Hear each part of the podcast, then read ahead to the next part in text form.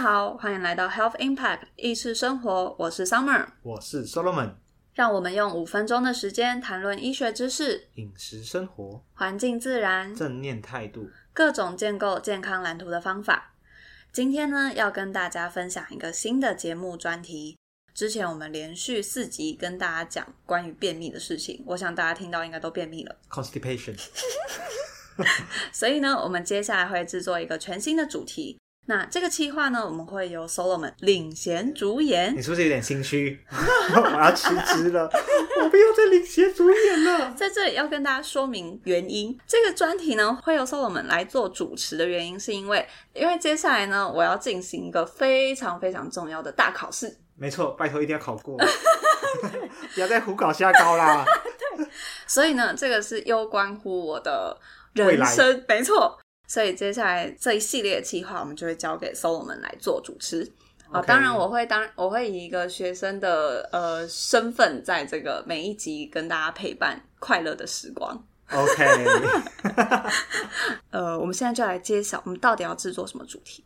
噔噔噔噔，就是食补中药小教室。我们会在每集介绍一味药，然后分享这一味药材的特色，还有功效，以及大家都是怎么样让它去入菜的食谱。希望我们可以让健康的饮食、中药的食补更容易的进入大家的生活。那我们今天要分享的就是甘草，不知道大家有没有听过甘草？甘草拔辣总是吃过吧？哎、有，对，没错，那个甘草拔辣的甘草就是今天我们要讲的中药材甘草。那它的药用部位呢是在这个植物的干燥根。那它本身呢具有特异的香气，是一种甜甜的味道，所以它才叫做甘草嘛，甘嘛就是甜的意思。那它主要的产地是在于中国大陆的内蒙古、甘肃跟新疆等地。那目前最顶最顶就是最顶的甘草。最猛的甘草就是内蒙古产的甘草，那它有一个别名叫做凉外草听起来没有很厉害啊。哦，那个价钱就很厉害了。现在每几乎每一个甘草的包装，他们他们外面都会宣称自己就是凉外草这哦，样。真的、哦？对，那至于到底是不是，就看大家厂商的实际情况这样。好，那接下来我们先介绍一下甘草。那甘草目前在中医的使用上分成两种，一种叫做生甘草，另一种叫做秘制的甘草。那生甘草呢，通常会用在清热解毒，那治疗咽喉的疼痛。那蜜制甘草呢，其实就是从生甘草变化而来的，常常会用来补脾胃、那补虚，那基本上，目前如果你有在服用中药，或者是你有在长期在看中医的，其实你都会不知不觉的摄取到炙甘草，因为许多就是方剂都会使用炙甘草来进行调和。那另外像是最近非常流行的清冠一号，哎，大家可能比较有印象的，就像是鱼腥草、黄芪，但其实甘草在后面默默扮演着一个重要的角色。那炙甘草它有什么作用呢？第一，它可以让药物缓慢的发挥作用。我们有一些中药的作用药力比较强，那甘草呢能够缓和中药的药性，在你的肠胃中慢慢的发挥，那身体比较不容易就是我们说伤到脾胃这样。那也可以就是进一步的说明说，其实中医是很重视脾胃这个部分，因为它就是我们的后天之本嘛。反或者反过来说，因为它有一些缓和药性的作用，所以当那位中医师就是 那位是谁啊？所以当就是医师想要快速清除你身体的痰饮素食的时候，有时候就不会使用甘草，因为他就是想要取那个药物比较猛烈的作用。那另外就是炙甘草，刚刚就有提到嘛，它是一个补脾胃非常重要的药物。那我们很多人就是其实肠胃都不太好，就是会需要炙甘草来进行调整。那刚刚我们就有提到说，就是炙甘草就是从生甘草炮制而过来的。那这个炮制的过程中呢，其实就是把蜂蜜就是炒炒炒，就是炒到有从蜂蜜那种黏黏的状态，炒到比较变成水水的状态这样子。那我们再把甘草丢进去，然后再把甘草炒炒炒炒炒，让这些生甘草就是充分的吸收蜂蜜之后，就会变成炙甘草。那现在我们就可以打开包装，好，那我们可以摸摸一下那个触感，就是因为刚我们有说嘛，它就是用蜂蜜炒的。那可能大家就会想说，哎，蜂蜜就是一个黏黏的东西，但其实好的秘制甘草其实是不粘手的，但它会有一些咔啦咔啦的声音，就是如果你把它丢在地上的话，或者是你抓一把起来，其实会有一种咔啦咔啦的感觉。那如果你在买秘制甘草的时候，其实你可以就是先请中药行老板让你摸一下，哎，如果你摸起来黏黏的，就是整个人不太爽快。那这个蜜制甘草可能品质就是相对的没那么好。那我们对因为这次买到的是不是品质也没有那么好？对有点粘手。你好像已经无法从它从你手上取下来了，它好像直接成为身体你身体的一个部分。已经粘上去了。对啊，它就摸起来黏黏，就疙疙瘩瘩的，就是大家感受得到吗？好，应该感受不到，不过没关系，现在我手是粘的了。对，那大家可以去就是去摸摸看，就是这个蜜汁甘草。对，那去鉴别这个蜜汁甘草，就是炒的功夫，或者是说炒的品质怎么样，这样子。那好的蜜汁甘草其实就是不完全不粘手哦，而且是咔啦咔啦的感觉。另外，因为比较不粘嘛，所以它就是非常的干燥，可以长期保存。那这种黏黏的，其实就很容易潮湿、发霉、腐烂。嗯，那有着有了这些知识之后，你可能以后带你的就是另一半去大稻城中药行的时候，你就可以秀一波，就是诶告诉他就是蜜制甘草的差别这样子，诶你的大稻城行程就整个不一样去了，对对对。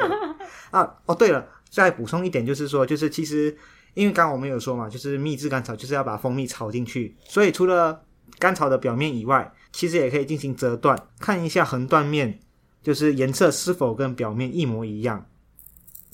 哦，先折断了。好，这果然是一个比较不太好的甘草。你可以看到它的表面其实跟横断面不太一样，这个就是代表说蜂蜜是没有炒进去的。嗯对，不然它的就是你把它折断的时里候，面几乎保留纯白的颜色。对，它就是呃披上蜜的生甘草。真的，他可能是卖给你之前才浸一下蜂蜜水给你。你说那么 fresh 哦。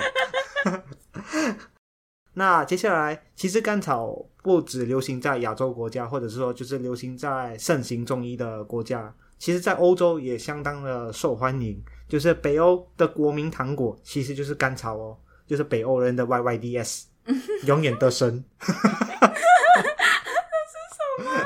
这个是，这个是中国大陆用语，YYDS 永远得生。好，那他们甚至会举办一些甘草糖嘉年华，那售卖各式各样的甘草零食糖果，就是有甜的有咸的这样子。那刚刚我们其实有讲到嘛，甘草有补脾胃的作用啊，有缓和药性的作用啊，吃起来甜甜香香的啊，那看起来人畜无害，好处多多。但其实服用过量的甘草，其实会有一些生命的危险。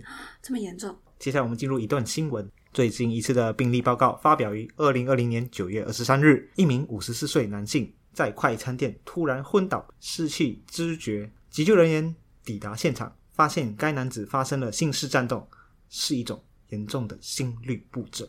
那该男子被紧急送往医院，但在经历了电解质失衡和多重器官衰竭之后，三十二小时后死亡。那医师得出了一个结论：该病人死于假性醛固酮增多症。那身体的状态呢，呈现了一种高血压、低血钾、代谢性碱中毒、低肾素血症。那原因呢，是因为服用了过量的黑甘草，引发了性室战斗。好哦，与该男子的家人讨论后，发现，在三周前，他从水果软糖的零食转换成吃黑甘草，而且他每天还吃了一包甚至两个大包，这样子，就是非常非常大量的 甘草糖。那除了最近这一次案例以外，其实前面也有不少一些零星的案例，就是关于这个服用过量黑甘草导致假性醛固酮增多症的情形。当然，不是每一个最后的结局是死亡了，有些人就是有办法被急救回来，或者说被赶快的调整回来，这样子会造成这样的原因，是因为甘草本身含有一些甘草酸，那你身体会将这个甘草酸转化成甘草次酸，在大量甘草次酸的情况下，那这种酸其实会生会抑制身体的其中一种酶。那最后导致这种假性醛固酮增多症，那是一种潜在的致命疾病。那目前世界卫生组织 WHO 建议呢，大多数健康年轻人每天可以安全的吃下一百毫克的甘草酸，那约约莫就是六十到七十克的甘草。其实这个六十到七十克蛮多了吧？非常多了，除非你就是一个重度的甘草爱好者，不然你无法就 吃是超过，对，吃到那么多的甘草这样子，所以刚刚你可以看到，就是那个死亡案例是吃到一到两个大包这样子，就是非常大量的情况。好，最后再建议，如果你有潜在的心脏或者肾脏相关疾病，那甘草的摄取量就要更加的谨慎跟更加的注意这样子。那刚刚我们也有提到嘛，其实很多中药方剂其实都有甘草，嗯那甘草其实只占了就是方剂的一点点、一点点而已，就是你有吃到，但不会吃到那么多克的甘草，很难呐、嗯嗯除非你就是每天都在每时每刻都在吃中药，那我就无话可说这样。那最后呃说明一句话，就是剂量决定毒性。那这句名言出自于巴拉塞尔，毒理学之父。其实只要清楚的知道安全剂量范围，基本上不会对健康造成影响。那一旦超过剂量，再安全的东西都会变得非常非常的危险。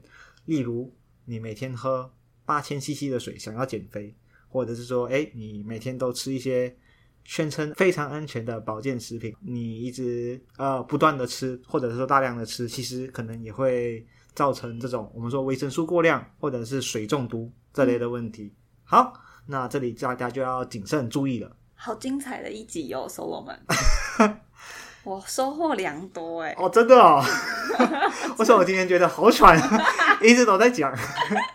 好了，那本集资料来源：一 Healthline，二一边。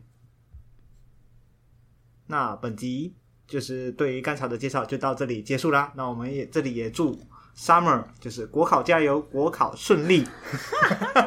拜年哦！真的真的，谢谢大家的收听，那大家要继续期待下一集，我们会制作更多更多的食补中药小教室，有意思的生活，让生活更有意思。没问题没问题，大家来上课点名喽！好，不要。好了，那本期就到这里结束了，大家拜拜。